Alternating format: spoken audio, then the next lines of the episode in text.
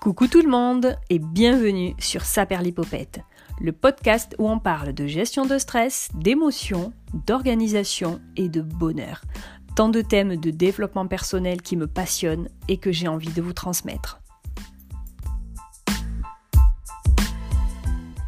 Avant d'attaquer ce troisième épisode, je voulais vous parler de deux podcasts que j'ai adorés cette semaine. Le deuxième épisode du podcast Le Nid de Léa, un superbe podcast sur la parentalité. Et l'épisode sur le danger des écrans, euh, clairement, je dis oui, oui, oui, ou plutôt non, non, non aux écrans. Le deuxième podcast que j'ai adoré, alors entre autres, évidemment, car j'en écoute euh, vraiment beaucoup, c'est celui de Grand Bien vous fasse, un podcast France Inter que j'aime euh, énormément. Et gros coup de cœur pour l'épisode sur les hormones, vraiment foncez l'écouter. Donc je pense qu'à chaque début d'épisode, je vous ferai une petite sélection de deux ou trois podcasts qui m'auront particulièrement touché. Alors dans ce troisième épisode, j'avais envie de vous parler de stress.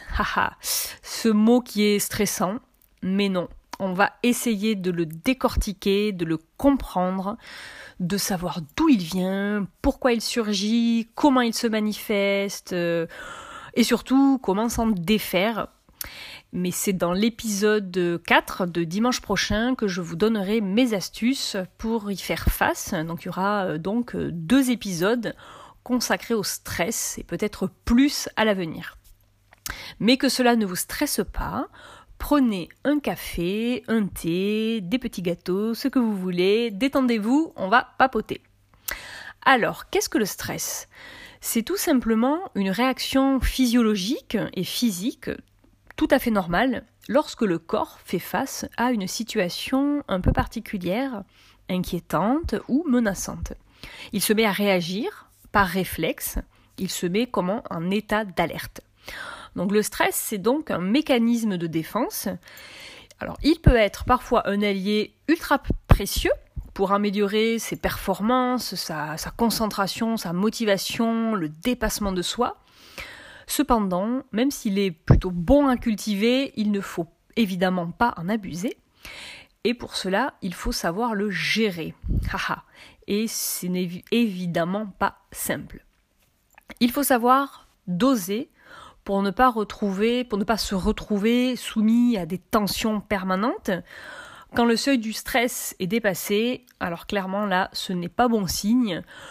Bon, le risque, c'est évidemment qu'il s'installe dans la durée, avec euh, une intensité qui est forcément croissante, avec un psychisme souvent à fleur de peau, et notre hypersensibilité est mise à rude épreuve.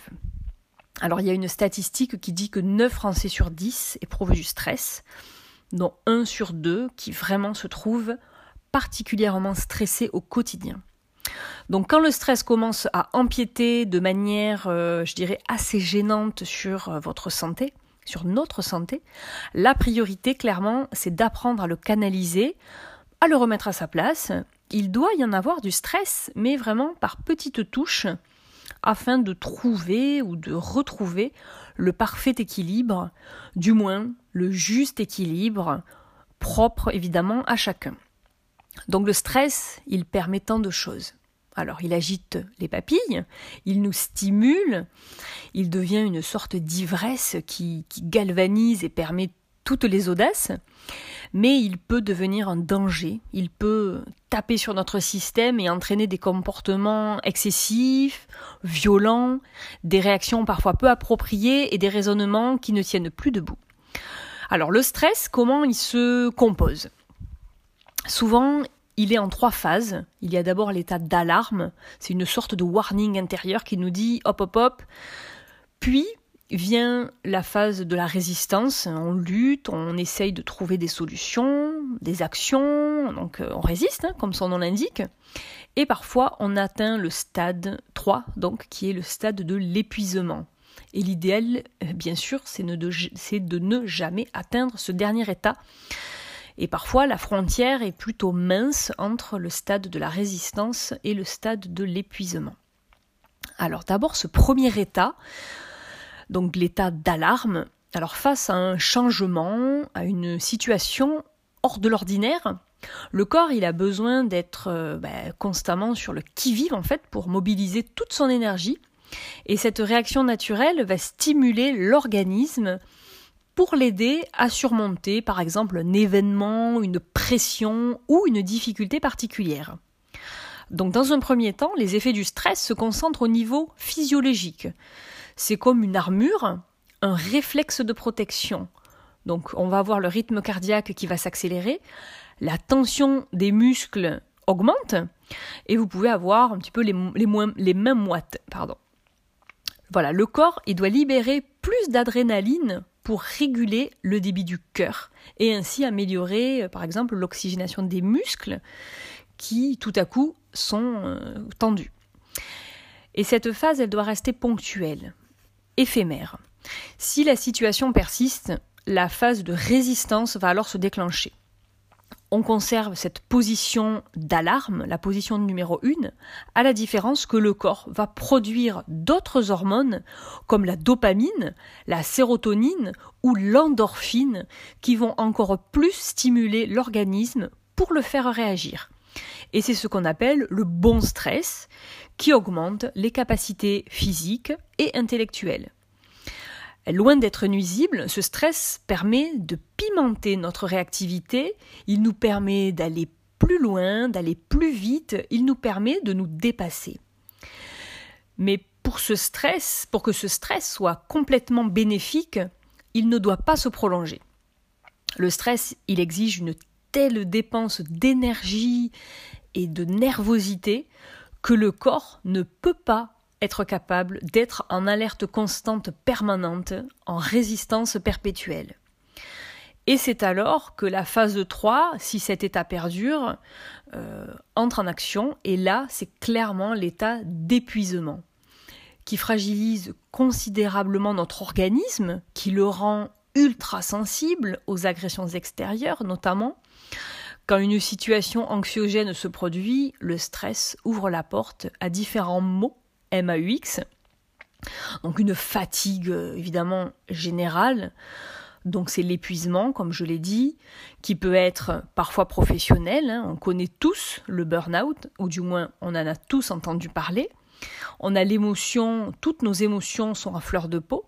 Et donc ça rejoint hein, ce que je disais, l'hypersensibilité qui est euh, mise à l'épreuve. Et si on ne fait rien pour stopper cette euh, spirale, on nourrit malencontreusement ce stress qui est donc un cercle vicieux et qui peut nous mener vers la dépression. Alors, qu'en est-il des, symptômes? Comment, euh, comment ça se manifeste tout ça? Le stress, il reste souvent invisible, même si, accompagné de fatigue, bon, il peut être perceptible. Et ces effets, ils se ressentent dans tout le corps.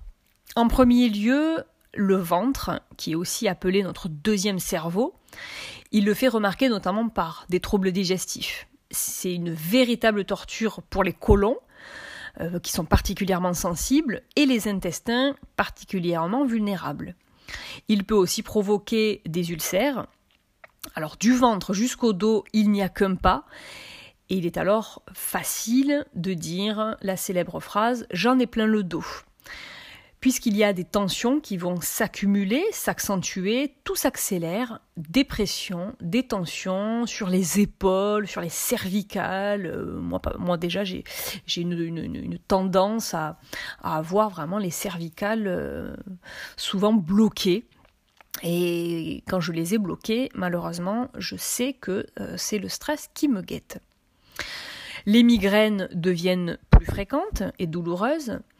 Le stress n'est pas non plus euh, l'ami de notre peau et euh, il lui en fait voir aussi de toutes les couleurs, de l'eczéma, euh, psoriasis, des démangeaisons, des éruptions cutanées. oui, c'est très glamour mais aussi tout ce qui va être perte de cheveux, dérèglement hormonal, ah oui oui, les hormones, les neurotransmetteurs, à coup sûr, on en reparlera. Donc le stress, il peut venir perturber beaucoup de choses, le cycle menstruel aussi euh, pour les femmes. Donc ces conséquences euh, sur la tension artérielle font du stress un réel facteur de risque sur les maladies cardiovasculaires. Les défenses immunitaires aussi évidemment sont beaucoup mises à nu avec un fort stress, ce qui laisse donc euh, la porte ouverte au virus par exemple. Le stress agit donc directement sur notre physique, mais aussi sur notre psychisme. Et cela, évidemment, peut aller euh, très loin. Donc cette fatigue, elle va entraîner euh, une fatigue donc qui nous épuise, qui nous écrase, qui nous diminue, qui ne nous donne plus d'envie, euh, plus ou trop d'appétit, donc c'est déréglé. Notre intérieur, voilà, est déréglé. Nous sommes, bah, c'est ce que je disais, vraiment sur les nerfs, et ça c'est terrible quand on sent qu'on est dans cet état à fleur de peau. Notre morale est forcément touché au plus profond de nous. Et le stress, euh, voilà, nous met aussi comme des œillères. On devient omnibulé par nos soucis, nos tracas, on en oublie complètement tout ce qui nous entoure. Et c'est là, je crois, que ça devient finalement le plus dur le plus complexe à gérer, surtout quand on a des enfants, une responsabilité envers eux, et nous ne pouvons pas passer à côté d'eux, on ne peut pas les ignorer, euh, les laisser tout gérer. Et parfois, évidemment, ce stress aussi vient, euh, peut venir en tout cas des enfants. Cette grande fatigue, elle est en partie liée à un manque de sommeil, ou un sommeil de très mauvaise qualité. Pareil, le sommeil, c'est un sujet euh, dont je reparlerai euh, certainement. Je ferai sûrement un épisode dédié au sommeil. Et je l'ai déjà dit, on le sait tous, le sommeil, c'est primordial pour être en bonne santé. Il y a des choses que l'on ne peut pas négliger, et clairement, le sommeil en fait partie. Alors ce sont les femmes qui sont les plus touchées par le stress, en cause souvent le cumul vie professionnelle, vie privée, dans lesquelles euh, il y a euh, les tâches ménagères, euh, surtout l'éducation des enfants, qui est souvent une partie dont la mère va consacrer beaucoup de temps. Donc les journées dans la peau d'une femme, je dirais, active, alors clairement, c'est du sport. La charge mentale, voilà ce mot que l'on entend, cette expression que l'on entend beaucoup, et qui est quasi exclusivement féminine. Voilà, donc les femmes, elles doivent penser à tout et ont très souvent ce sentiment d'être débordées. Alors, il y a parfois un manque d'organisation, mais beaucoup de femmes doivent absolument tout gérer et ont un tel poids sur les épaules qu'elles finissent par craquer. Donc on évoquera dimanche prochain les solutions pour éviter le stress, pour euh, le surmonter. Mais avant de parler donc des solutions, je vais vous donner quelques pistes sur déjà les erreurs que l'on fait, des erreurs souvent courantes qu'il faudrait éviter ou du moins les corriger et j'espère que ça vous motivera à ne pas les reproduire ou à ne plus les reproduire. Alors la première erreur que l'on fait toutes et tous, et moi la première, et j'ai envie de me mettre des gifles euh, quand je le fais, c'est de ne pas faire de pause, euh, de ne pas faire de vraie pause quand on est au travail. Avaler un sandwich complètement à l'arrache sur un coin de son bureau ou dans sa voiture entre deux déplacements, c'est un classique quand on manque de temps au travail. Et pourtant, cela n'est pas bon du tout. Alors déjà, ça nous met dans un rythme de travail donc dans une concentration, on est omnibulé par ce qu'on fait. Donc on a une pression nerveuse qui ne baisse pas. Cette pression, elle est maintenue euh, de 8h ou de 9h du matin jusqu'au soir. La plupart du temps, on va rester devant l'ordinateur, donc on absorbe encore et encore de la lumière bleue. En plus, on est très souvent dans une très mauvaise position, Évidemment, quand on mange, on digère souvent très mal, car on va ingurgiter bah, très vite les aliments, on ne prend absolument pas le temps de mâcher, ce qui perturbe donc le transit et ce qui entraîne des douleurs abdominales, euh, et clairement ça nous pourrit le reste de la journée. Donc en plus de tout cela, on ne sait pas accorder du tout de vraies pauses. Notre cerveau, il ne s'est pas posé, on pourrait l'écrire P-A-U-S-E. Et on retrouve, plus d'énergie et d'efficacité si on fait une vraie pause. Donc, notre productivité et la qualité de notre travail dépendent directement de notre état de stress. La solution, c'est clairement de s'accorder une vraie pause. Je sais que c'est facile à dire, mais s'accorder une vraie pause de 30 minutes minimum et surtout de manger en pleine conscience. Là aussi, c'est un terme dont je reparlerai. Se faire un petit plaisir en savourant, en se concentrant sur son repas, en mâchant lentement, et cela, cela facilite la digestion. Alors quitte à être seul, au calme, mais sans dossier, sans ordinateur, voilà, sans facteurs extérieurs qui pourraient troubler votre déjeuner. Il est évident que sauter le repas du midi, n'est pas non plus la solution. et vous serez rapidement en manque de, glucides, etc. Et, et, tenté en plus euh, par des aliments pas bons du tout avant le repas du soir. Quand vous allez rentrer chez vous, ça va être euh, la facilité d'ouvrir un paquet de chips ou autre chose. Mais voilà, ça, il faut absolument l'éviter. Donc on mange le midi, même quelque chose de simple, et surtout, on en profite pour faire le vide, pour se détendre. À la fin du repas, l'idéal, c'est de prendre quelques minutes, si on a encore le temps, pour méditer. Simplement respirer profondément, essayer voilà de se détendre, essayer de vous installer confortablement, quitte à vous allonger si vous le pouvez pendant euh, quelques minutes, ne serait-ce que, que 3 ou 4 minutes, c'est rien.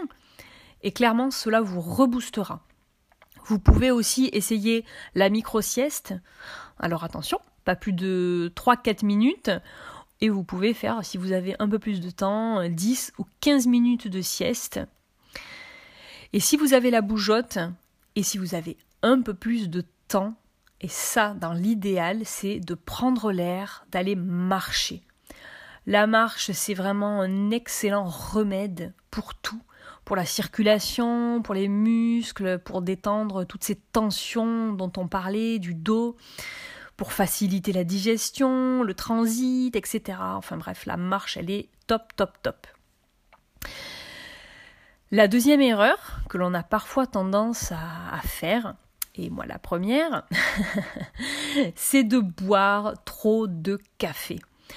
Alors certes, il est, plutôt bon pour la santé, le café, parce qu'il va booster nos capacités d'attention, de concentration, euh, il va booster aussi nos, capacités de, mémoire, mais en abuser, ça serait en fait contre-productif, car au-delà de, de 4-5 tasses, il va plutôt augmenter considérablement notre rythme cardiaque, et donc ça majore les effets du stress, ça augmente euh, notre anxiété, notre irritabilité, et ça peut avoir des conséquences sur notre sommeil.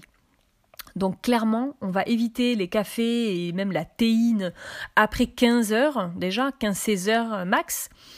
On va privilégier après cette heure-là euh, plutôt des tisanes ou des faux cafés à base de, chicorée par exemple. Mais attention toutefois au, sucre, hein. oui oui. Je fais aussi la guerre au sucre. Alors dans la même catégorie, euh, je dirais aussi attention au grignotage. Euh, c'est souvent dû au manque de vraies pauses, hein, donc ça rejoint le, premier, euh, la première erreur, ou aux repas qui sont sautés ou décalés.